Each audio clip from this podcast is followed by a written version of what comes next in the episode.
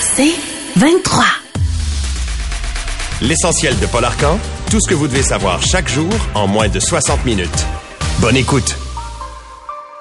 Le REM, Marc vous en a parlé, le service reprend, mais je sais que hier soir, là, j'ai eu beaucoup de, de messages d'auditeurs qui ont été coincés euh, pendant un bon bout de temps euh, parce que c'était pas drôle là des pannes qui se sont produites en début de soirée. Alors il y a trois trains euh, du REM qui se sont retrouvés complètement immobiles avec des passagers à l'intérieur et disons le cas le plus sérieux s'est passé sur le pont Samuel de Champlain alors que ça a pris deux heures avant de pouvoir permettre aux passagers qui étaient à l'intérieur de quitter euh, le REM. Il y a une panne aussi à Pointe-Saint-Charles. Ça, c'est dans le coin du Costco. Euh, on a pris des escaliers de, secours, puis on a pu récupérer les gens avec les autobus, mais ça a été quand même euh, toute une aventure en raison de cette panne d'électricité. Puis j'ajoute, ce matin, il y a des fermetures d'écoles. Je présume que c'est en raison des pannes. Il y a trois écoles de la, du centre de service scolaire des Hautes-Rivières qui sont touchées. L'école du Petit Clocher, l'école Saint-Alexandre et euh, l'école de Saint-Blaise s'est fermée pour la journée. Il y a aussi le collège Charlemagne qui est fermé euh, pour la journée. Et en parlant d'école, il y a eu un événement hier, pour le moins particulier à Saint-Jean-sur-Richelieu, euh, en fin d'après-midi, début de soirée, alors qu'on se retrouve avec un autobus scolaire, avec les élèves à l'intérieur impliqués dans un mini carambolage. Au total, le chauffeur de l'autobus scolaire aurait frappé six véhicules. En tout cas, il y a six véhicules dans l'accordéon qui ont été impliqués dans l'accident. Deux blessés. Euh, les blessés se trouvaient dans l'une des voitures qui a été euh, percutée. Et euh, on a pu dégager les victimes grâce au travail des pompiers. Mais ce qui est particulier, c'est que le conducteur de l'autobus est un homme de 82 ans. Je veux pas faire de l'âgisme, là, mais il me semble que 82 ans, c'est un peu âgé pour conduire un autobus scolaire. Et il s'est poussé après l'accident. Donc, l'homme a été arrêté et on pense qu'il va faire face à une accusation de délit de fuite causant des lésions parce qu'il s'est pas arrêté. Je comprends qu'on a une pénurie de chauffeurs, mais première vue, 82 ans, c'est bon. Il me semble que c'est un peu vieux. Et puisqu'on parle de météo, je sais pas si vous regardez ce qui se passe, par exemple, au Texas, il y a une ville qui s'appelle Canadian. Et euh, il y a des feux de forêt. Euh, ça n'a aucun sens. 850 000 acres qui ont été ravagés jusqu'à maintenant. Ça a commencé au début de la semaine. Euh, ça veut dire que des maisons qui ont été détruites, des bâtiments où se trouve du bétail. Il y a des pertes, évidemment, d'animaux importantes. Alors, incendie majeur et probablement les, les pires qu'on connaît pour tout le secteur du Texas. Parlons de la santé. Le dossier des ambulances, le ministre Christian Dubé va annoncer ce matin des mesures. Je vous le disais au début de la semaine, il sera avec nous euh, vers 7h25. Le journal de Montréal qui a mené ce dossier-là sur euh, le temps d'attente, donc les délais et euh, souvent les pertes de vie, malheureusement, qui sont associées à un service qui n'est pas toujours à la hauteur des attentes. Donc, on a l'intention d'investir, de rajouter des véhicules sur la route mais aussi on veut amener les Québécois à se prendre en main, à avoir une formation de premiers répondants, euh, être capable de donner les premiers soins, de massage cardiaque, euh, bref, comme ça se fait dans beaucoup de pays. C'est pas c'est pas une surprise là, c'est c'est pas une invention, c'est une pratique qui existe ailleurs. À l'école, on vous apprend comment donner les premiers soins, comment aider quelqu'un qui est en difficulté. Mais on va se le dire, là, euh, c'est bien, c'est parfait, mais ça sera pas suffisant. Là. C'est pas ça qui va changer la donne. Alors, on va regarder l'ensemble des mesures avec le ministre Dubé tantôt. Et puis hier, on vous parlait du va-et-vient des médecins. J'ai reçu énormément de courriels d'orthopédistes parce que ce sont eux principalement qui sont touchés. Radiologistes aussi, là. Mais si on parle des, des médecins orthopédistes qui font la navette. Alors, qu'est-ce qu'ils font? Ça dépend de chacun des médecins. Mais ils donnent deux semaines, par exemple, dans un hôpital et ils vont pratiquer après ça. Donc, ils se désengagent du système public, vont au privé, opèrent des patients qui payent de leur poche et retournent après ça à l'hôpital et font la navette. Pourquoi ils font ça? Parce que l'État n'est pas en mesure de leur donner du temps opératoire. Les médecins sont prêts à opérer, mais il y a des salles qui sont vides parce qu'on n'a pas le personnel de soutien, inhalo, euh, infirmière. Donc, ils se disent, s'il y a des patients qui sont prêts à payer, moi, je suis prêt à les opérer. Et là, Québec va empêcher ça, de faire en sorte que le délai soit prolongé. La grande question, ils vont faire quoi, ces médecins-là? Ils vont renoncer à les pratiquer dans le privé ou au contraire, ils vont dire, je m'en vais 100% du temps dans le privé. La question qui suit, est-ce que le patient est gagnant? Moi, je suis pas certain. Je suis pas certain. Je comprends qu'on a besoin de médecins dans les hôpitaux. Mais je comprends aussi des orthopédistes qui disent je veux opérer. Un des médecins me disait je peux bien recevoir du monde en consultation, puis de leur dire malheureusement je peux pas vous opérer, je vous mets sur la liste. J'ai un, orthopédiste qui m'a expliqué qu'il en avait 275 sur sa liste là, et il voyait pas le jour où il serait capable de les euh, opérer. Mais c'est la volonté du gouvernement d'aller dans ce cas-là. Et Québec aussi, nous dit Radio-Canada, prépare un projet pilote sur les fameux traitements médicaments pour la perte de poids. On pense à l'Ozempic.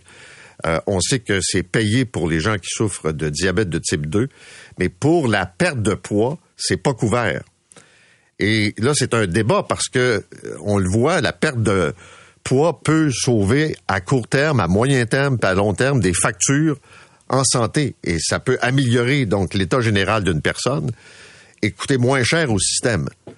Alors là, on ferait un projet pilote euh, pour voir justement, puis sans doute pour calculer les coûts, mais est-ce que ça vaut la peine? Il y a plusieurs médecins qui pensent, je pense à des cardiologues, qui disent euh, on devrait permettre à des gens qui ont un problème de poids de perdre 10, 20, 30 kilos et même plus dans certains cas. Euh, parce que sinon, ben, ils vont garder leur poids ou encore, c'est de payer de ta poche. Il y a des gens qui ont décidé de payer, puis ça coûte quand même assez cher, quelques centaines de dollars par mois, là, pour euh, payer, par exemple, pour euh.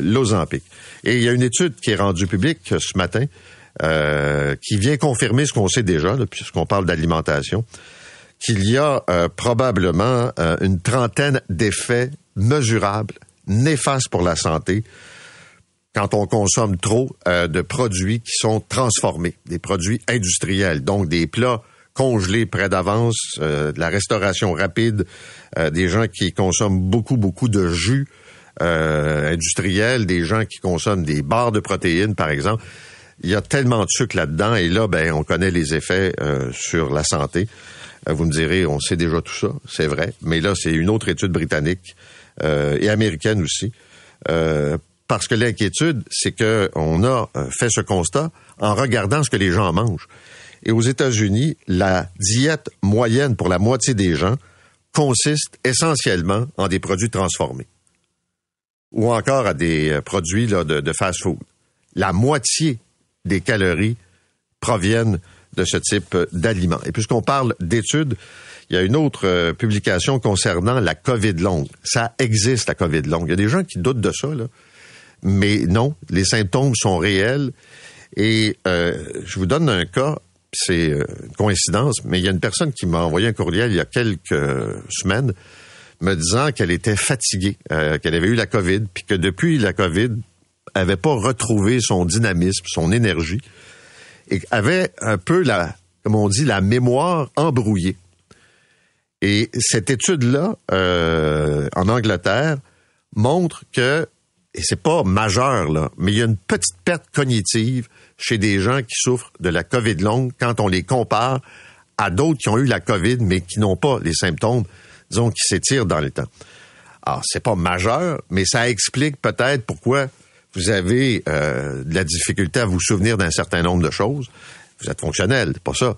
Mais il y a toute la question euh, de l'énergie puis de la capacité de retrouver une vie normale je vous raconte une histoire, puis euh, j'ai l'impression que les gens vont être divisés, mais quand même, je soumets ça à la discussion.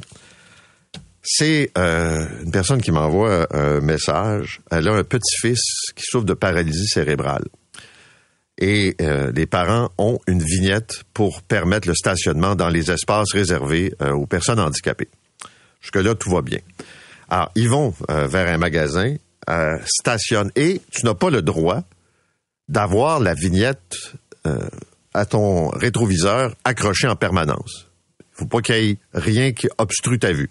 Donc, tu laisses ta vignette pas loin, tu te stationnes, puis tu mets ta vignette, puis c'est réglé.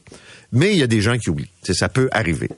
Alors, ils s'en vont donc faire des courses, et puis ils ont oublié de mettre la vignette. Ils reviennent, il y a une contravention de 320 dollars avec l'amende, les frais, puis tout ça. décide d'aller contester en cour municipale pour dire au juge, Monsieur le juge, voici la vignette, voici comment c'est arrivé, c'est un oubli, on reconnaît, mais on pense pas qu'on doit payer cette amende-là de 320 dollars. Le juge a dit non. Et a refusé d'annuler la contravention. Vous allez me dire, ouais, mais c'est à eux autres de mettre la vignette. Je veux bien. Ça peut arriver des oublis. Mais si tu arrives devant le juge puis tu as la preuve que tu l'as, la vignette, tu n'as pas occupé l'espace, tu as juste oublié. Me semble, tu sais, des fois, là, comme on dit, pas toujours by the book, trop, tu sais. Mais non. Alors, ils sont obligés de payer cette amende-là. Je sais, vous allez me dire, ça va leur donner une leçon. Des, des fois, on regarde ça de haut un peu. Je trouvais que c'était un peu, un peu abusif. Immigration, beaucoup de choses ce matin. D'abord, Ottawa va annoncer le retour des visas pour les gens qui viennent du Mexique. Il y a des exceptions, entre autres pour les travailleurs agricoles. C'est un programme qui va durer euh, pour les, les, prochaines années, euh, période de 10 ans, et ça va entrer en vigueur ce soir. Pourquoi? Parce qu'il y a de l'immigration, demande de réfugiés, par exemple, quand ils arrivent à l'aéroport, puis je rappelle que le Québec accueille plus que son poids démographique. Donc, quand euh, des gens du Mexique vont venir ici, quand ils vont prendre l'avion, ben ils vont être obligés de demander un visa pour pouvoir euh, venir euh, au Canada. Puis ça représente beaucoup là, ces 25 000 Mexicains qui viennent chaque année. Puis en parlant de visa, écoutez bien celle-là. Ils ont découvert une arnaque à l'aéroport de Londres. Et on recherche activement deux personnes de l'immigration qui euh, permettaient à des gens de venir au Canada sans visa, des pays où c'était requis.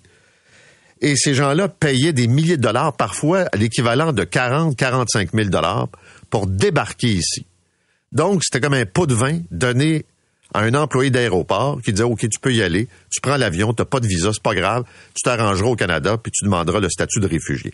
Fait que des arnaques qui impliquent des réfugiés, il y en a et euh, d'après ce qu'on comprend dans l'article du Globe de Mail euh, ce matin, euh, des gens qui payaient quand même assez cher pour pouvoir venir ici au Canada. Des gens qui, paraît-il, quand on regarde les données, proviennent beaucoup de certains pays d'Afrique, de l'Inde également.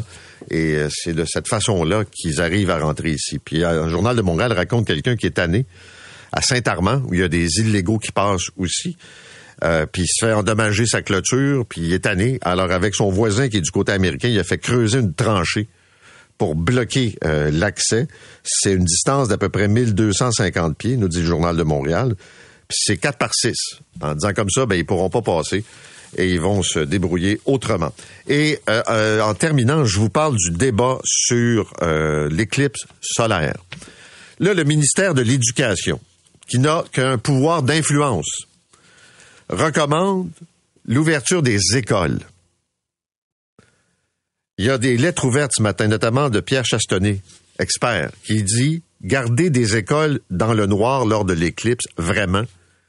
C'est ça le rôle de l'école. C'est un phénomène qui va se reproduire en 2106. Fait que c'est une belle opportunité, une fenêtre à l'école d'encadrer. Là, c'est l'horaire du transport scolaire. Tu sais, quand je vous dis, là, que la bureaucratie peut être lourde, il me semble, puis il y a des profs là, qui se sont préparés. Là, le ministère suggère fortement, Drainville recommande aux écoles, pourriez-vous ne pas fermer vos portes?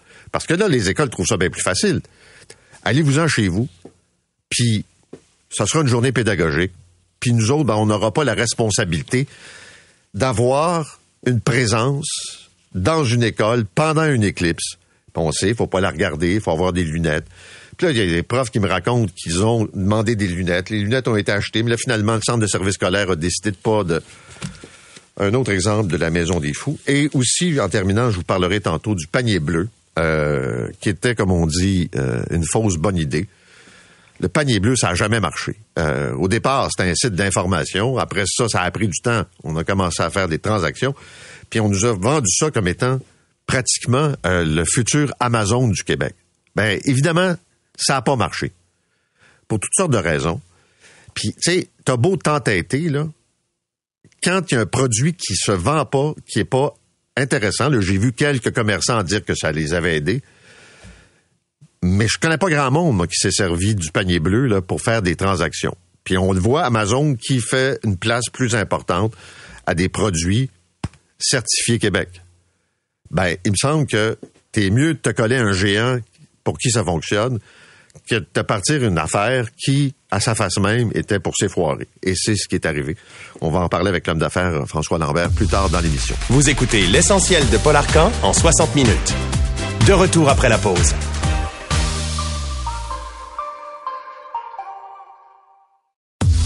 L'essentiel de Paul Arcan.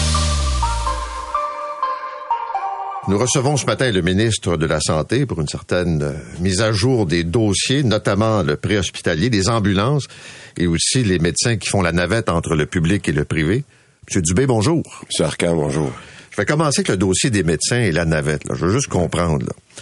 Actuellement, un médecin peut travailler dans un hôpital, se désengager, aller travailler deux semaines, trois semaines au privé, revenir à l'hôpital, puis faire ça toute l'année. Est-ce que votre intention, c'est de mettre un terme à ça? Euh, pas pour le moment. Puis je vais, être, je vais être très clair parce que moi, ma, ma perspective, c'est, c'est le patient. je vais vous dire pourquoi je commence par ça ce matin. Ça, ça me préoccupe beaucoup qu'on puisse, au Québec, charger à un patient 35 000 pour une hanche ou des hanches. Et euh, dans un système d'universalité, pour moi, là, c'est là qu'il faut commencer. Je comprends les médecins, puis je vais en parler avec euh, la fédération dans les prochaines semaines. Je comprends les médecins d'être frustrés de pas pouvoir opérer. Puis ça, c'est, je le comprends.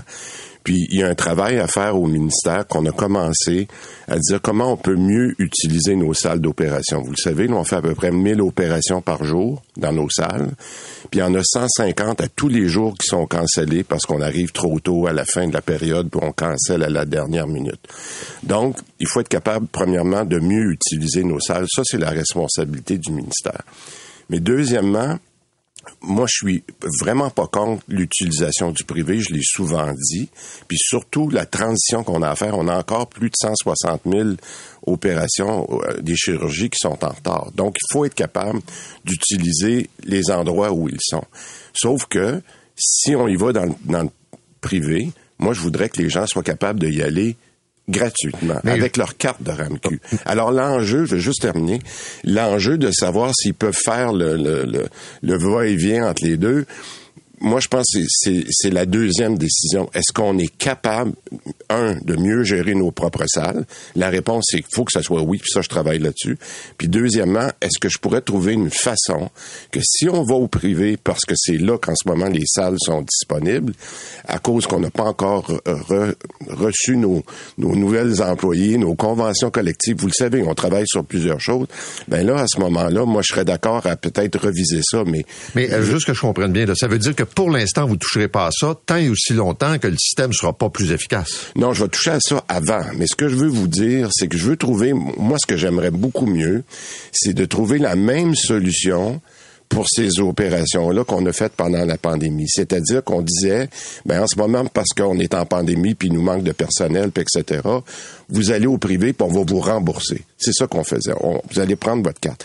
Moi, c'est beaucoup plus ça que je veux dire. Dans quel cas, que ce soit une opération de la hanche ou peu importe, dans quel cas je pourrais continuer d'avoir un paiement universel. Mais je vous donne un exemple très clair qu'un médecin m'a donné. Là c'est un orthopédiste. Il y a un patient qui est pas considéré comme prioritaire. C'est une chirurgie, appelons ça, de qualité de vie pour lui permettre de faire du sport, puis il est en attente. Lui, il dit, tu peux venir me voir dans trois semaines dans ma clinique privée, puis ça va te coûter tant, ou t'attends sur la liste. Bon, c'est là que devient le débat. Est-ce que c'est prioritaire ou pas? Parce que moi, ce que j'ai dit... quand ça fait un an que j'attends, puis je peux ben, pas non, mais exactement, monsieur, Non, mais c'est ça, M. Arcan. Quand on a fait le projet de loi 15 à l'automne passé, moi j'ai dit qu'on va définir dans les prochains mois qu'est-ce que c'est qu'un délai raisonnable. Alors quelqu'un qui attend après une opération de la hanche après un an, un an et demi, pour moi c'est non raisonnable parce que c'est une souffrance qui est énorme, etc. Donc il va falloir s'entendre quels seraient les services au privé qui seraient gratuits pour que quelqu'un, après un délai non raisonnable, puisse aller se faire opérer? il faut le prendre sur la perspective du patient.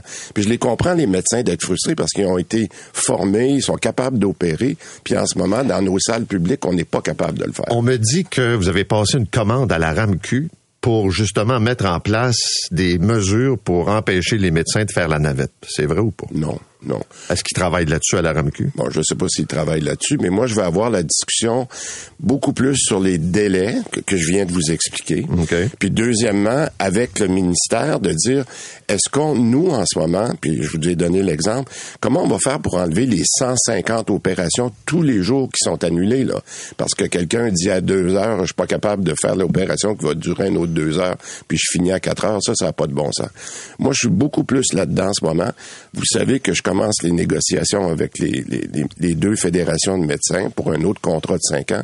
C'est sûr qu'on va discuter de ça dans les prochaines semaines. Bon, les ambulances, là. Euh, vous avez vu évidemment l'enquête euh, du Journal de Montréal québécois. Vous avez annoncé ce matin des mesures. D'abord, vous ajoutez combien d'ambulances de plus au Québec? Pour le moment, aucune. Je vais être très clair. Non, je vais être très clair. Faut faire la, bon, premièrement, le, le plan qu'on annonce ce matin, là, c'est pas à cause du reportage en fin de semaine. Ça fait deux ans qu'on travaille là-dessus. Ça fait que je juste mettre ça en, en perspective. Puis je suis content parce que les, les articles qui ont sorti là-dessus font ressortir des choses qui, à mon avis, sont pas acceptables. Il y a des délais, il y a des délais de réponse sur des dossiers, ce qu'on appelle des priorités zéro, là, des dossiers urgents qui sont pas acceptables. Fait que partons de ça, là, moi, je, je suis content de, de le, le reportage était quand même assez clair. Bon, maintenant, vous me demandez combien d'ambulances. Je vais, je vais vous reprendre ça autrement. On a fait un choix il y a à peu près un an de regarder, parce qu'on on savait que ce plan-là, on voulait le tester avant, de faire ce qu'on appelle un programme de régulation. Puis ceux qui sont dans le, dans le milieu vont se reconnaître. Est-ce qu'on est toujours obligé d'envoyer une ambulance quand c'est un cas non urgent? 85% des cas sont non urgents. C'est beaucoup, là. On fait 700 000 transports par année en ambulance pour aller dans les urgences. 700 000. Depuis qu'on a fait ce choix-là d'envoyer un, technicien, d'envoyer un, un paramédic uniquement sans l'ambulance, parce qu'on dit 85% des cas sont pas urgents, il va aller évaluer le cas. On a déjà enlevé 12 000, 12 000 visites en ambulance. Alors, quand je vous dis qu'on n'a peut-être pas besoin d'ajouter des ambulances, il faut faire les choses autrement.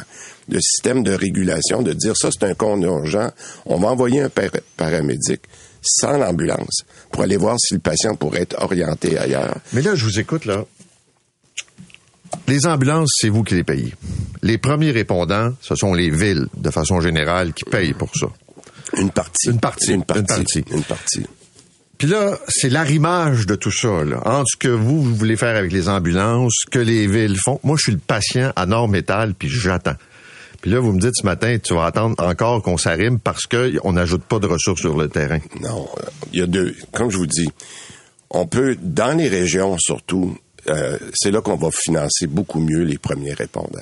Parce que quand je vous le dis, on peut pas continuer juste d'envoyer une ambulance qu'on n'a pas ou de rajouter une ambulance qui prendrait tout le temps pour le pas le bon Mais il n'y patient. a pas des endroits au Québec où il y a quand même des changements démographiques. Je pense à l'anneau d'hier. Oui.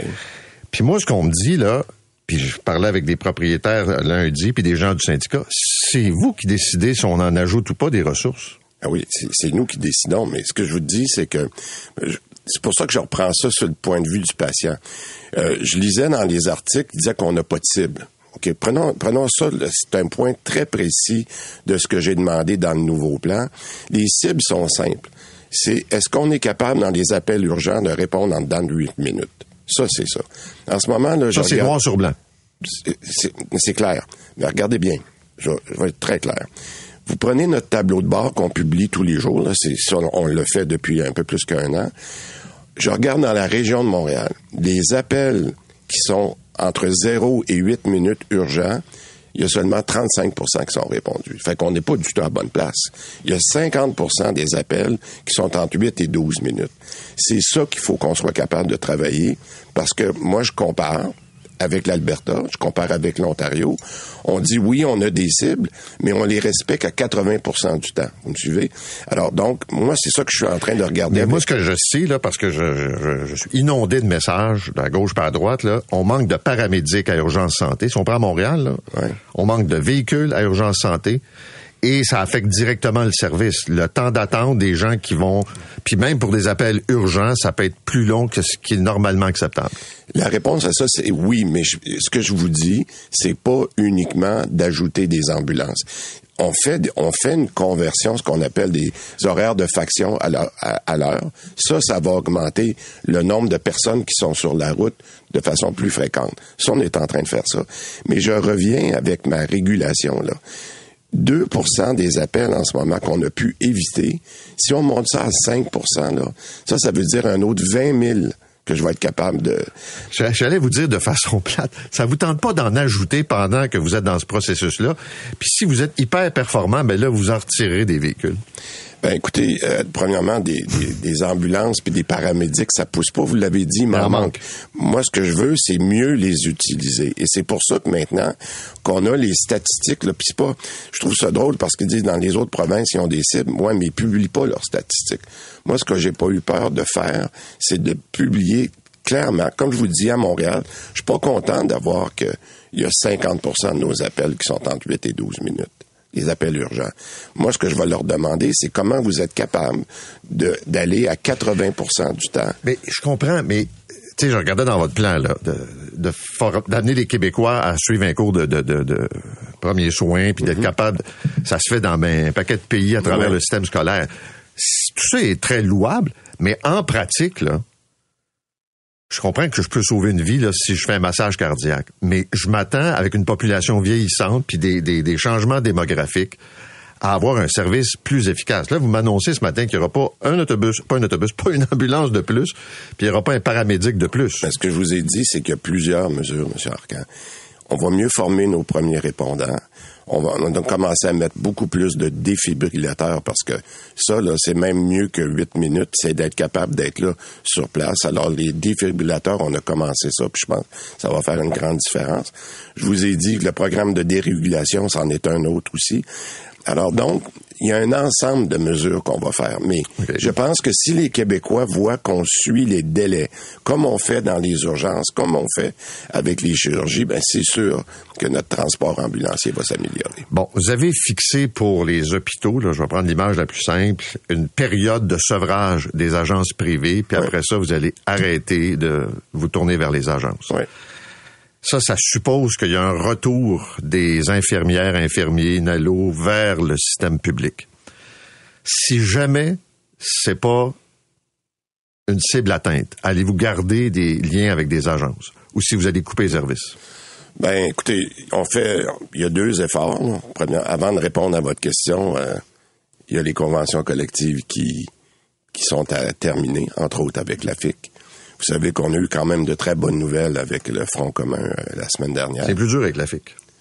Oui, je l'ai déjà dit. Puis euh, je me fie beaucoup à Mme Lebel, puis euh, pour être capable de faire avancer le dossier correctement, comme elle l'a fait avec le Front commun. Ça, c'est, je pense, une grande avancée qu'on a, mais on va laisser les, les négociations faire. Premièrement. Deuxièmement, est-ce que le, le rapatriement des personnes et quand même va bon train. Vous avez vu, il y a eu plusieurs reportages des gens qui disent, ben écoutez, euh, l'échéancier du mois d'octobre arrive, est-ce que vous reviendrez? C'est pour ça que je pense que ce qui s'est passé dans la négo avec le Front commun euh, donne à des infirmières le goût de revenir. Où est-ce qu'on sera au mois d'octobre, particulièrement dans la grande région de Montréal? Moi, je peux pas vous le dire en ce moment. J'ai très hâte que ça se règle. Mais si vous n'avez pas atteint votre cible, allez-vous garder des contrats avec les agences privées? Moi, mon, objectif, c'est toujours de regarder le patient, M. Arcan. Si jamais je suis mal pris, c'est sûr que je vais choisir de d'avoir les bonnes personnes aux bonnes places. Par contre, ce que je vous dis en ce moment, c'est que ça me coûte à peu près 500 millions par année de plus. C'est ça que ça me coûte. Que si c'était des employés. Que si c'était des employés. Alors, c'est pour ça, entre autres, une des raisons pour laquelle on a eu les, ajustements au, au, programme salarial, aux conventions collectives. Mm-hmm. Puis c'est pour ça que je vous dis, je pense qu'avec la FIC, j'aimerais ça qu'on règle. D'ailleurs, c'est la FIC qui nous demandait d'enlever euh, les agences privées. Et je pense que là, il y a... Mais c'est parce que on comprend le vœu, tout le monde est d'accord avec ça. Tu, dis qu'il faut que ce soit des employés de l'État, mais si les employés y en manquent, euh, euh, on donne le service comment? Ben, tu sais, ah. mon collègue Trudeau disait à l'Hôtel Dieu de Lévis, là, les, les fameuses unités de transition. Ouais, ouais, ouais, Puis là, ils disent, on, fait plus d'affaires avec les agents. Là, ça, c'est... Est-ce que c'est une, une, forme d'initiative non souhaitée d'un fonctionnaire? Ou peut-être d'un syndicat. Peut-être d'un syndicat. Ou peut-être d'un syndicat. Cette unité-là était avant tout décidée d'être fermée à l'automne. indépendamment de, des ententes avec la main de. Mais pourquoi est-ce qu'on la ferme? Ben, parce qu'on avait prévu de la fermer puis qu'elle serait plus, elle serait plus efficace d'être regroupée avec d'autres unités. Rien à voir avec la MOI, pour être très clair. Les médecins que j'ai vu ça, là, des grands spécialistes qui nous ont expliqué que votre chiffre de 13 000 patients, Ah, oui, oui. C'était un show de boucan de votre affaire pour leur faire peur.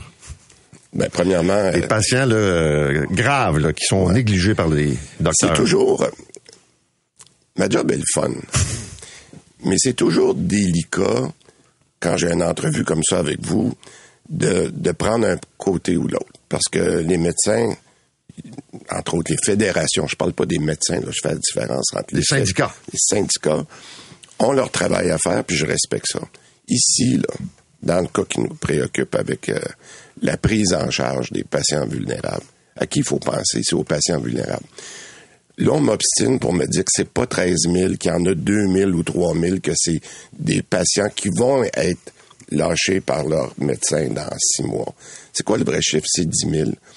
C'est-tu important que ça soit 10 000 ou 13 000? Ce Mais là, il en reste combien de patients? Et depuis que vous avez fait votre sortie, là, les docteurs en ont repris combien? Bon, alors là, c'est ça qu'on va sortir. tableau de bord dit quoi? Bon, en ce moment, le tableau de bord, il est mis à jour une fois par mois. Fait que là, j'ai dit aux DRMG, qui sont les directeurs régionaux de médecine, j'ai dit, on va s'asseoir avec la RAMQ, puis vous allez me dire ce qui est pas bon dans les chiffres. Parce qu'au moins, le débat, il est parti. Avant, on n'avait même pas ces chiffres-là. Là, maintenant, on a un tableau consolidé. Puis moi, je me dis, venez me montrer qu'il en reste pas 10 000. C'est ça, la prochaine étape. Alors, on a des règlements là, qui vous prennent 45 jours pour être acceptés. Moi, je suis très content que le débat ait commencé. OK. Euh, dernière question, parce que le temps file. Ben oui. J'ai des auditeurs qui me font des captures d'écran du temps d'attente quand ils appellent le 811. Oui. Une heure, une heure et demie. Des fois, ça va vite, mais d'autres fois, c'est très, très long. Êtes-vous satisfait du fonctionnement du 811? Pas pour le moment. Puis je vais vous expliquer rapidement pourquoi. On a passé d'un système d'appels, parce qu'avant, il y avait un million d'appels de gens qui qui n'avaient pas de médecin de famille. Fait que au moins, on avait ça. On a décidé de passer à un système d'appel numérique. C'est-à-dire que vous complétez un petit formulaire, puis si vous n'êtes pas capable de le compléter, il y a quelqu'un qui le fait au téléphone avec vous pour une personne âgée ou peu importe. Ça, là, en ce moment, c'est un gros changement parce qu'on va être capable de faire un meilleur tri. Là, ce qu'on regarde, c'est quels sont les temps de réponse avec des dossiers prioritaires. Si vous demandez une consultation pour un examen annuel, si ça prend deux jours, c'est pas grave. Mais si vous avez quelque chose d'urgent, alors ce qu'on appelle le gap numérique, le guichet d'accès numérique, on travaille beaucoup là-dessus. Je vous donnerai des statistiques une prochaine fois. Mais il y a une grosse amélioration qui est en train de se faire, mais on est en train de changer de siècle. Avant, on n'avait même pas un médecin. Là, on est capable de remplir un formulaire qui va nous permettre d'avoir un, un rendez-vous le plus rapidement possible. J'ai une dernière question, j'avais oublié celle-là. Ah oui? Euh, ouais, oui, mais on est toujours. mais- une autre dernière? Ben, une autre dernière. Ok. Euh, là, je faire un projet pilote sur des produits comme Ozempic pour voir si on va rembourser aux patients qui n'ont pas le diabète de type 2, donc pour la perte de poids, c'est ça? Oui. Ça va-tu se faire, vous pensez? Il y a du Ben, monde qui paye actuellement. là. Mais ça veut dire quoi un projet pilote? Comment vous allez faire ça? Ben, c'est l'INESC, l'Institut Oui. national, de, euh, le docteur euh, de Guise qui fait ça, fait un très bon travail. Moi, je lui ai dit, dites-moi si le coût vaut les bénéfices, parce qu'il va avoir un coût. Si on le rend disponible pour un autre type de clientèle, et pas uniquement les, les, les diabétiques sévères, ben, je veux savoir ce que, est-ce que je vais avoir des, je sais pas moi, des, des, des, des économies au niveau de l'hospitalisation, etc. Je vais vous prendre l'image classique du politicien qui hésite à dépenser à court terme, même si à long terme, il pourrait faire des économies sur une facture de santé. Ouais, mais je vais vous dire, M. Arcan, là, on n'a pas hésité au gouvernement. Là. On a passé de 40 à 60 milliards nos dépenses de santé. Je pense pas que c'est une question de coût. C'est une question de long terme, vous avez raison. Puis on n'a pas hésité à investir en santé. Merci d'être venu ce matin. Toujours un plaisir. Le ministre de la Santé, Christian Dubé. Merci, Brick. Vous écoutez l'essentiel de Paul Arcan en 60 minutes. De retour après la pause.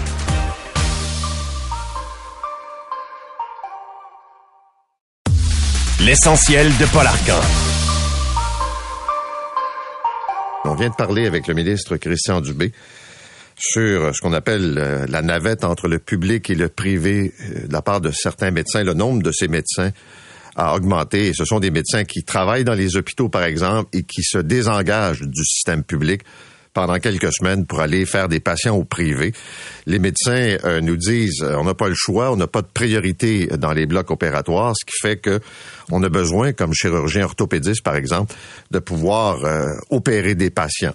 le ministre nous a dit en gros ce qu'il souhaite, c'est qu'on puisse établir des corridors avec le privé, mais que la facture soit payée par l'État. Et est-ce qu'il va modifier les règles? Je pense que oui. À quel moment, ça reste à déterminer? Mais je veux vous permettre quand même ce matin de comprendre ce que vivent ces médecins-là. Puis ça vous touche directement parce que vous êtes les patients. Docteur Olivier Chemali est avec nous. Il est chirurgien orthopédiste à l'hôpital Sainte-Justine. Docteur Chemali, bonjour. Bonjour, M. Arcand. Peut-être nous expliquer un peu la réalité des orthopédistes qui sont, euh, disons, qui prennent ce corridor entre le public et le privé. Pourquoi ils décident de quitter l'hôpital puis d'aller faire des chirurgies au privé? Parfait. Juste en prémisse, je vais juste dire, moi, je suis pas un orthopédiste qui fait du privé, donc je vais parler de façon euh, générale. Donc, un orthopédiste, ça opère habituellement, on va dire, trois à six jours par mois de cas électifs, donc non urgents, qui sont pas sur la garde. Le reste du temps, faute de plateau technique, on va entendre ici bloc opératoire pour un chirurgien orthopédiste, mais il peut faire une à deux journées de clinique. Donc, à ce moment-là, on va considérer qu'il reste peut-être deux journées ouvrables, des fois trois, des fois une journée ouvrable, où là, l'hôpital, le service public ne peut pas offrir du temps aux chirurgiens orthopédistes. Donc, il ne peut pas opérer, il n'y a pas de place en clinique externe. Donc, là, il reste pour moi, si on veut faire ça simple, quatre options. Soit qu'il faut faire des expertises, euh, pour compagnie d'assurance, CNSST, SAC, ce qui, ce qui est possible, mais qu'en début de carrière, c'est le genre de choses qu'on fait moins. Euh, soit qu'il va aller en cabinet, il va aller voir toujours RAMQ, pas privé, il va voir des patients, mais ça va augmenter sa liste opératoire qui est déjà d'un an, un an et demi, des fois deux ans. Soit qu'il reste à la maison, soit qu'il fait du privé. Fait que je comprends mes collègues de dire je vais aller, tant qu'à rien faire, je vais aller aider des gens ou qui ont peut-être les moyens ou que leur employeur a les moyens pour euh, leur retourner au travail le plus vite possible, puis ils vont aller opérer. Un chirurgien, ça a été formé pour être pas opéré. Si un plombier opère, travaille une journée par semaine à faire de la plomberie, vous allez dire ça n'a pas d'allure le reste du jour. Fait qu'un chirurgien qui opère une journée par, par semaine, ben c'est un peu ce que le système public offre en ce moment. D'où la raison pourquoi les gens vont au privé quand mes auditeurs me disent s'il n'y avait pas le privé, ces infirmières, Inalo et autres seraient dans le réseau et on n'aurait pas ce problème-là. Êtes-vous d'accord avec ça? Je suis pas tout à fait d'accord. Euh, dans, dans, le fond, les infirmières, si ont quitté le privé, c'est pas à cause des orthopédistes ou des gens qui voulaient faire du privé. Ils ont quitté bien avant ça parce que les conditions de travail ne leur plaisaient pas parce qu'il y avait du TSO, parce qu'on leur demandait, là, comme on leur demande une mobilité de main-d'œuvre, à tort ou à raison, mais les infirmières, comme disait un de mes collègues hier avec euh, M. Lagacé, ils aiment être bonnes quand dans ce qu'elles font. Fait qu'avoir une tâche stable dans laquelle elles deviennent compétentes, puis elles sont à l'aise, puis c'est ça qu'on veut dans le réseau public. Fait que la majorité ont quitté bien avant. Fait il y a un principe, oui, de vase communicant, mais quand M. Euh, ministre Dubé dit euh, en octobre, on n'aura plus d'agences euh, privées, je suis pas convaincu, moi, qu'elles vont toutes revenir au public. Peut-être qu'elles vont faire d'autres choses. Fait que c'est quelque chose, euh, je pense, qui peut-être utopique de penser qu'elles vont toutes revenir, puis que, comme par magie, les blocs opératoires vont réouvrir, puis on va pouvoir opérer je veux dire, moi, je, ça fait dix ans que je pratique, mais avant ça, j'étais résident, j'ai été en formation médicale. Je veux dire, c'est pas nouveau là, que les chirurgiens opèrent pas euh, plus qu'une ou deux journées par semaine. C'est quelque chose depuis la nuit des temps. Là. Donc, euh, je suis pas convaincu que ça va changer quelque chose qui, qui, qui se passe en ce moment. Est-ce que c'est réaliste de penser, puis on le voit un peu là avec euh, un certain nombre de chirurgies, que le patient, parce que l'hôpital n'est pas capable de fournir le service, donc les priorités opératoires, qu'on fasse un corridor avec des cliniques privées, des centres privés, et que ce soit le médecin qui soit payé par le public, que les coûts soient payés par le ministère. Autrement dit, je, suis opéré dans un autre endroit qu'à l'hôpital, mm-hmm. mais c'est l'État qui prend la facture. Oui, ça, ça se fait déjà. Ça s'appelle les CMS. Là, vous en avez déjà parlé euh, abondamment. Puis je pense, je pense, que c'est une très bonne chose dans le contexte que c'est un partenariat public-privé, puis que ça permet de libérer les salles d'opération de l'hôpital. C'est un effet vicieux, par contre, parce qu'il y, a un biais de sélection qui se fait. Ce sont les patients les moins malades, les plus simples, qui peuvent être en chirurgie d'un jour, qui vont aller dans ces dans ces, euh, ces, ces places-là. Donc, les patients les plus malades, qui ont besoin de soins intensifs en post-opératoire, qui ont besoin d'une surveillance accrue, ben ceux-là, ils restent sur la liste du public de l'hôpital qui est extrêmement longue. Donc, il y, a une espèce de, dichotomie qui se crée. C'est pas une mauvaise chose, ça permet de libérer un peu la liste d'attente, mais c'est pas une panacée non plus. L'idéal, moi, je suis pour un réseau public fort. Je pense ça, ça, passerait par l'hôpital, mais malheureusement, les ressources ne sont pas là. Et c'est le, on parle pas des ressources médicales. Les médecins sont là. On parle des ressources infirmières inhalothérapeutes qui ne sont pas là ou que l'hôpital ne peut pas fournir.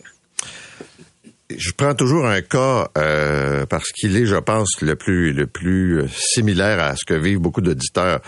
Euh, un, patient qui me dit, par exemple, j'ai une blessure qui m'empêche de faire un certain nombre d'activités, faire du sport, bref, d'avoir une vie normale. Je suis sur une liste d'attente depuis des mois, pour ne pas dire plus d'un an. Qu'est-ce que vous pouvez dire à un patient comme ça qui dit, moi, là, je vais laisser tomber une vacance, puis je vais aller me faire opérer au privé? Ça n'a pas d'allure. Ma vie est plate actuellement même si je travaille euh, à Sainte-Justine avec les enfants, je fais un peu de, cabinet adulte, fait que j'en vois de ces patients-là. Puis je leur dis, écoutez, moi, j'opère pas au privé, fait que je fais pas de privé. Donc, je, je peux pas leur dire, puis je pense que ce serait pas correct de leur dire, je peux pas vous opérer avant un an et demi au public, euh, mais venez dans ma clinique au privé. Ça, je pense pas que c'est correct de faire ça. Je pense, mais de dire que le patient va aller au privé, s'il a les moyens, je veux dire, moi, je ne vais pas le décourager de faire ça. Je vais lui expliquer que les soins vont être aussi bons. On est au Québec, ce sont des soins de qualité. Ils vont être aussi bons. Euh, en, contre, en conséquence, ça va libérer une petite place sur la liste d'attente du chirurgien en question. Mais je, veux dire, je comprends le découragement du patient, puis on aimerait ça tout leur dire qu'on va qu'on pourra les opérer dans, dans un mois, mais c'est pas la réalité. Donc, je, ne vais pas le décourager, mais je peux pas dire je vais l'encourager nécessairement à faire ça. Dire que c'est c'est dans le fond, je vais dire c'est votre décision. Mais je pense que comme chirurgien orthopédiste, ce qui est important, c'est de ne pas être en, conflit d'intérêts, surtout ceux qui font du privé, de dire, écoute, t'es dans, es dans deux ans au public, mais je t'opère la semaine prochaine au privé. Ça, je pense que c'est pas correct de faire ça. Merci d'avoir été avec nous, docteur Chemali. Bonne journée. Bonne journée à vous. Au revoir, docteur Olivier Chemali, chirurgien orthopédiste à l'hôpital Sainte-Justine. Donc, on a saisi des armes à feu, grosse quantité, dans une résidence de Gatineau. C'était au début du mois et ce serait donc la plus grosse saisie d'armes à feu au Québec au cours des dernières années. Adriano Giannini est avec nous, c'est le directeur de la division des opérations du renseignement et de l'exécution de la loi pour le Québec à l'Agence des services frontaliers du Canada. Monsieur Giannini, bonjour. Bonjour. Qu'est-ce que vous avez saisi exactement comme arme à feu? Une panoplie d'armes à feu. On parle d'armes longues, euh, pistolets, revolvers euh, de toutes sortes. Euh, on a également saisi des dispositifs prohibés. Pour être plus clair, on parle ici de, silencieux et également des chargeurs à haute capacité, donc qui peuvent contenir plusieurs balles. Bon. Il y a un homme, on a trouvé ça dans une résidence, c'est un homme d'une soixantaine d'années. Il n'a pas été accusé, il ne sera pas accusé tout de suite. Là. On comprend, l'enquête se poursuit. Mais ces armes-là arrivent d'où, puis étaient destinées vers quel marché? Euh, de façon générale, puis j'irai un petit peu plus en détail, si vous permettez. De façon générale, les armes proviennent, on, ce qu'on peut dire à l'heure actuelle en, avec les, les, analyses préliminaires, c'est que ce sont des armes qui ne sont pas fabriquées au Canada, donc qui proviennent de l'étranger. Euh, maintenant, à savoir euh, le détail de, de, de, de, quel pays exactement, on n'a pas cette information-là à l'heure actuelle. On est encore en train d'analyser ça. Euh, Mais est-ce que ce sont des armes légales au Canada ou prohibées? Alors, dans certains cas, il, il pourrait s'agir d'armes légales. On est en train de faire la vérification. Il y a tout un traçage qui se fait. Dans d'autres cas, je peux vous dire clairement qu'il s'agit d'armes prohibées. Euh, on a également des, des, des, couteaux coups de poing américains, une panoplie d'armes. Et vous savez pas encore vers quel groupe ou quel marché c'était destiné? Actuellement, euh, tout a été saisi et ça a été euh, apporté pour fin d'analyse et de traçage. Et naturellement, les, les enquêteurs, euh, c'est une équipe intégrée qui, qui fait le, le, si vous voulez, le, qui traite ce type de dossier-là, sont en train d'analyser vraiment tout ce qui a été obtenu, incluant l'information suite à la perquisition qui a eu lieu. Et comment vous êtes remonté jusqu'à cette maison et ce, monsieur de 60 ans? Alors, euh, l'information a été reçue euh, originalement euh, de l'aéroport Pearson à Toronto, c'est-à-dire c'est la saisie d'un silencieux à l'aéroport Pearson, service de la messagerie, qui, qui nous a été référé à l'équipe ELCA, donc c'est l'équipe intégrée pour la lutte à la contrebande d'armes à feu. Euh, suite à cette interception-là, il y a des vérifications qui ont été faites sur l'individu qui importait. On s'est ensuite rendu compte, l'enquête a révélé que cet individu-là était connu euh, par l'Agence des services frontaliers du Canada euh, pour avoir eu un autre série de saisies dans le passé, euh, dont cinq pour des, euh, des armes prohibées et un euh, pour un, un, silencieux. À partir de ce moment-là, suite à l'analyse qui a été faite, la preuve qui a été recueillie, on a suggéré au SPPC d'émettre un mandat pour pouvoir faire une perquisition. Vous et moi, c'est pas un collectionneur d'armes, là. Écoutez, euh, difficile, difficile de avec, me avec des silencieux puis des armes prohibées, là, tu sais, en bonne quantité en plus, là. Je suis d'accord avec vous. Des silencieux, c'est pas pour aller à la chasse généralement. Donc, euh, mais euh, pour vous donner, pour, pour expliquer les motifs complets, vraiment, ça va prendre la fin des, des, des, analyses et des vérifications qui sont faites, qui sont en cours actuellement. Si je mets de côté cette opération, vous en saisissez à d'autres moments des, des armes à feu. Comment les armes entrent au Canada? Si vous aviez à me donner un cours là, pour m'expliquer ce trafic d'armes? Différents modes, en fait. Euh, on parle du, du mode euh, aérien, messagerie, postale. Juste à titre d'exemple, euh, chaque année au Canada, pour vous donner juste une idée, euh, on a euh, à peu près 107 millions euh, de colis qui entrent au Canada. Donc, c'est un mode important, le mode maritime, aérien aussi, et terrestre. Et puis, je pourrais vous dire qu'il n'y a pas un mode actuellement plus qu'un autre. Il en rentre, euh, il peut en rentrer de plusieurs endroits plutôt. Ça vient des États-Unis? Beaucoup d'armes viennent des États-Unis. Euh, si on prend l'exemple du silencieux qui a été saisi à Pearson, qui a mené à notre enquête, ça provient de, la Chine. Et on a également euh, plusieurs dispositifs prohibés qui nous proviennent de la Chine également. Un gros exportateur. Et quand vous recoupez ces armes-là ou ces types d'armes-là avec des armes qui sont utilisées lors d'événements criminels. Je ne sais pas si vous le faites avec les services policiers. Autrement dit, êtes-vous capable de boucler la boucle, dire c'est entré, par exemple, en provenance des États-Unis, c'est arrivé à Gatineau, puis ça s'est retrouvé entre les mains de criminels à Montréal? Parfois, oui. Euh, c'est ce, que, c'est ce, à quoi sert le traçage des armes qu'on est en train d'effectuer actuellement. Et puis, par la suite, cette information-là, vous avez tout à fait raison, est partagée avec nos partenaires policiers. Euh, l'information circule dans les deux sens, je vous dirais. Mais nous, on se fait euh, un mandat, naturellement, lorsqu'on a cette information-là, d'échanger légalement avec nos partenaires policiers. Donc, mais pour répondre à votre question plus précisément, ce serait plutôt nos partenaires policiers qui pourraient vous donner leur juste là-dessus. Mais c'est tout à fait possible qu'on soit capable de remonter euh, dans certains dossiers. Avez-vous l'impression qu'il y a de plus en plus d'armes qui circulent entre le Canada et d'autres pays? Il y a beaucoup plus d'armes qui circulent de façon générale. Euh, je pourrais pas vous dire le, le, montant. Ce que je peux vous dire, par contre, c'est que du côté de l'agence, à titre d'exemple, euh, on augmente chaque année la quantité d'armes qui sont saisies. Juste depuis 2023, au-dessus de 27 000 armes prohibées, 930 armes à feu à travers le Canada. Donc, on peut peut-être présumer que si les saisies sont en croissance, il y a probablement plus de, le marché augmente d'année en année, donc euh, il y a probablement plus d'armes qui, euh, qui tentent d'entrer au Canada. Les vols de voitures, c'est tout dans votre cours, ça? Indirectement, oui, je vous dirais.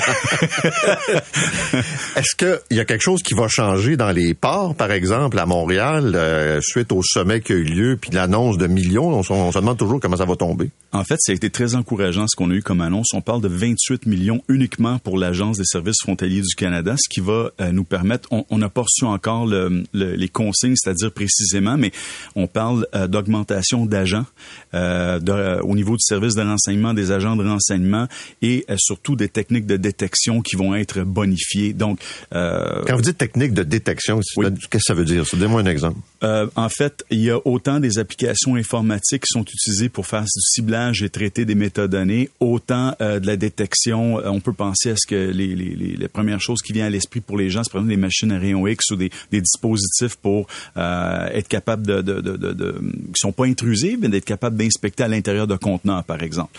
Euh, je suis pas un spécialiste dans le domaine, mais ce que je peux vous dire, c'est que ça, ils nous ont annoncé que ça allait être bonifié et on va recevoir les détails dans les prochaines semaines, mois. Est-ce que je me trompe si je pense que l'Agence des services frontaliers est davantage préoccupée par ce qui entre au Canada, drogue, armes à feu, que par les conteneurs qui quittent?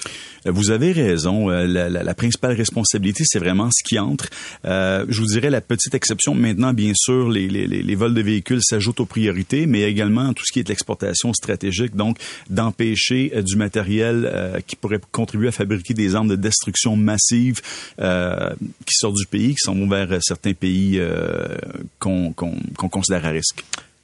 Troisième dossier, je sais pas si c'est dans votre cours, les faux réfugiés, les immigrants illégaux, les réseaux de passeurs. Est-ce que ça, c'est dans votre territoire? Les réseaux de passeurs, euh, oui, effectivement, en partie. Je vous dis en partie parce que tout ce qui est euh, visa et demandeur d'asile, c'est régi par IRCC.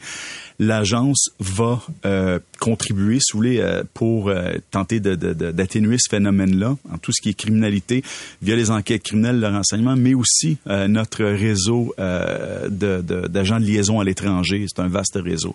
Donc, de, cette perspective-là, oui, tout à fait. Parce que je voyais ce matin en Grande-Bretagne, il y a un réseau qui a été euh, identifié, deux personnes qui permettaient à des gens de venir au Canada ils avaient pas de visa, ils payaient 10 000, 20 000, 30 000, puis ils réussissaient à entrer ici. Là.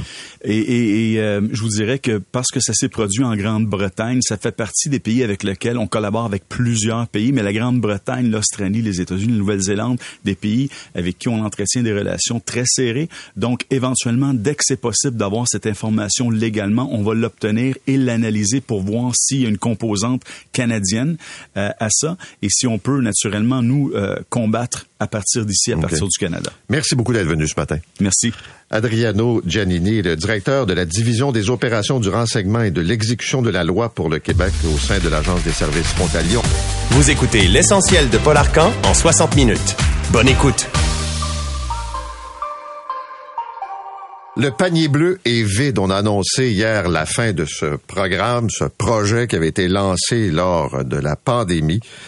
Euh, comme on dit, c'était probablement une fausse bonne idée. On a vu les déboires. Et ce qui est assez frappant, c'est que les dirigeants du panier bleu ont essayé de nous faire croire vraiment jusqu'à la fin que c'était un succès qui s'en venait, là, que c'était une question de temps. François Lambert est avec nous, vous le connaissez, entrepreneur vous avez pas bien ben apprécié l'expérience du panier bleu. Ben en partant, parce que faut se remettre dans le contexte, euh, il y a beaucoup d'entreprises qui sont pas prêtes pour euh, le, commerce en ligne. Les gens sont prêts à acheter. Et il y avait un paquet d'entreprises, dont moi aussi qui en faisais. J'avais la vitrine québécoise, qu'on avait 400, 400 euh, entreprises sur notre sur notre plateforme. Il y avait Amazon de Québec. Il y en avait un paquet d'autres. Et là, tout à coup, le gouvernement débarque avec 25 millions, le panier bleu. Ça a tué toutes sortes d'initiatives. Pour faire quoi? Pour tomber patate parce que les gens viennent pas acheter sur une plateforme. Hein. Amazon n'a jamais été mauvais. Moi, j'aime Amazon. J'aime bien mieux que les gens viennent acheter sur ma plateforme. Mais pas, je me suis jamais inscrit au panier bleu. Mais Amazon, c'est une carte de visite. Hein. C'est pas, on veut pas se faire déplacer vers Amazon. C'est juste, on met nos produits là aussi. Mais moi, je vends mes produits en Corée du Sud. Pourquoi? Parce qu'il y a quelqu'un de Toronto qui a acheté mes produits à un moment donné. On a, on, a mis Amazon dans un coin, puis finalement, on revient avec le produit du Québec. Les gens oublient là, que euh, on va pas acheter des produits pour le plaisir. On va acheter le produit parce qu'on en a besoin. Et le panier bleu, c'est un ghetto qu'on a fait, qu'on est en train de refaire en ce moment avec les produits du Québec. C'était vraiment même pas une bonne idée. Ça n'a jamais été une moyenne bonne idée. Il n'y a jamais personne Mais pourquoi ça n'a pas marché? Là, on, dit, on s'est dit au début, ça va donner un coup de pouce aux entreprises québécoises, ça va être une vitrine, ça va être extraordinaire. Pourquoi ça n'a pas marché? Ben parce que les entreprises qui ont surtout été là, c'est des entreprises qui n'étaient pas tout à fait prêtes de faire du commerce en ligne. Ils avaient lancé une page web en pensant que les gens étaient pour venir. Mais le panier bleu, c'était la même chose. On a fait un grand répertoire. Il aurait peut-être fallu faire des, euh, des entrepôts, mais honnêtement, Imaginez-vous le gouvernement qui aurait lancé des entrepôts à travers le Québec, ça aurait coûté des milliards. J'aime autant qu'il ait fait un flop de 22 millions, même si on n'est pas content. Le problème, c'est que ça a retardé. Maintenant, il n'est plus le temps de lancer une autre initiative. Amazon est là, il y a toutes sortes d'autres petites, d'autres petites initiatives, mais le panier bleu a tué. Il n'y a personne qui pouvait compétitionner. Et ils ont fait de la pub. Moi, j'ai surveillé à tous les jours, pas tous les jours, mais régulièrement. Je me disais à quel moment, parce que j'en fais pas de pub sur mes réseaux sociaux, pour amener des gens sur ma plateforme, ça marche pas. Puis je regardais le panier bleu, toujours 70 pubs. Je me disais, mais où c'est qu'ils prennent l'argent? Comment qu'ils font? Qu'est-ce qu'ils espèrent en retour? Ben, ça n'a rien donné, malheureusement. Puis ça a juste retardé l'inévitable. Mais le consommateur a un réflexe de base, c'est-à-dire, comme vous dites, euh, j'ai besoin de quelque chose, qui peut me le vendre le moins cher possible, puis qui va me l'envoyer le plus vite possible? Ben exactement. Mais on est capable de livrer vite au Québec. C'est parce que lorsqu'on a lancé le panier bleu, on a fait à croire aux Québécois, c'est pas possible de livrer vite au Québec à moins qu'on s'en occupe. Ce qui était complètement faux, puis ça a mis une mentalité déjà que le Québec c'est cher, que le Québec on livre euh, on livre pas vite. Moi j'habite dans le fin fond d'un bois j'ai l'Internet haute vitesse avec la fibre optique, puis on livre en 24 heures partout. C'était complètement faux, mais on a fait peur aux gens en disant, nous autres, on va s'en occuper, puis on va éventuellement faire des entrepôts. Donc, on a envoyé un mauvais message du début à la fin. Et quand tu regardes l'équipe, encore là, on a dit, il y a 30 ans d'expérience, 30 ans d'expérience. 30 ans d'expérience n'emmène pas la compétence du jour. Qu'est-ce que le consommateur va avoir? Vous l'avez dit, il va avoir rapidement on va sur Amazon. Amazon, là, c'est des produits d'entreprises comme la mienne, comme n'importe quelle entreprise. Amazon a quelques produits, mais c'est l'ensemble, c'est nous autres qui mettons nos produits là pour avoir une nouvelle carte de visite, tout simplement.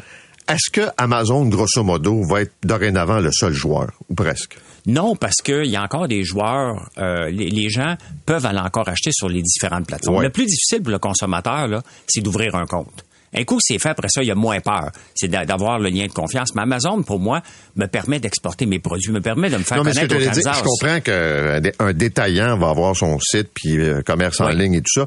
Mais ce genre d'application, de, grand format, gros centre commercial qui regroupe des produits comme les vôtres, puis les miens, puis euh, il va être le seul joueur qui va être capable de faire tout ça. Walmart le fait. Walmart le fait aussi. Walmart, leur approche est très chère. J'ai regardé, moi, pour aller sur Walmart, il faut que tu payes une place d'entrepôt pour tes produits, j'ai laissé tomber.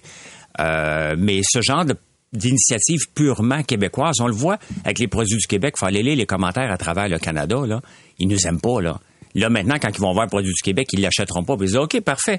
Ils veulent être protectionnistes, les Québécois veulent être dans leur gang. On va les laisser dans leur gang, alors que c'est pas ça qu'on veut rechercher. On veut. Mais là, vous en train de me décrire un sentiment anti-Québec sur une plateforme de vente de produits? Ah, il y a carrément ça. Oui, oui, il fallait lire les commentaires. Les, les, les, gens qui ont vu Amazon de Québec, puis il n'y a pas d'Amazon Ontario, Amazon de Manitoba, euh, ils nous aiment pas. Va, en Alberta, en ce moment, lorsqu'ils regardent Amazon, ils ne pas sur le Québec. Ils ne pas trop trop sur le Québec en partant. Là. On s'est mis dans un ghetto, puis on dit, nous autres, au Québec, voici nos produits, puis on veut que c'était pas le meilleur. Le produit, le produit du Québec n'est pas encore une bonne idée. Et encore là, c'est de la paperasse. Il faut s'inscrire. Puis là, il y a des produits qui peuvent être designés au Québec, mais fait en Chine, sincèrement, je pense pas qu'on s'y prend de la bonne façon. Ce qu'on veut, les entrepreneurs, c'est pas compliqué, là.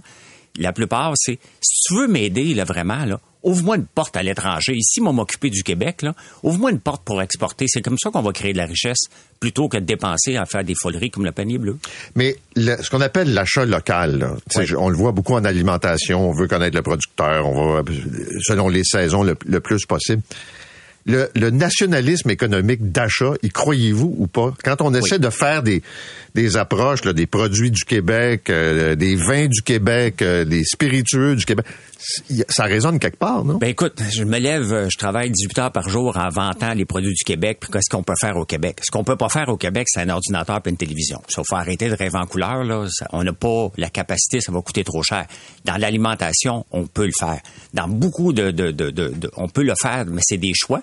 Mais le problème, c'est qu'on a tendance à dire, ben au Québec, ça coûte plus cher ben ça coûte pas plus cher parce qu'il faut viser du volume. Dans n'importe quoi, là, si on veut que le client achète, faut qu'on baisse nos prix puis viser du volume, pas vendre deux, trois affaires de macramé. Le Québec, c'est plus que du macramé, là. On a tendance à, penser que l'achat Québec, c'est du macramé puis c'est, faut encourager notre local puis je veux l'encourager pour une fois.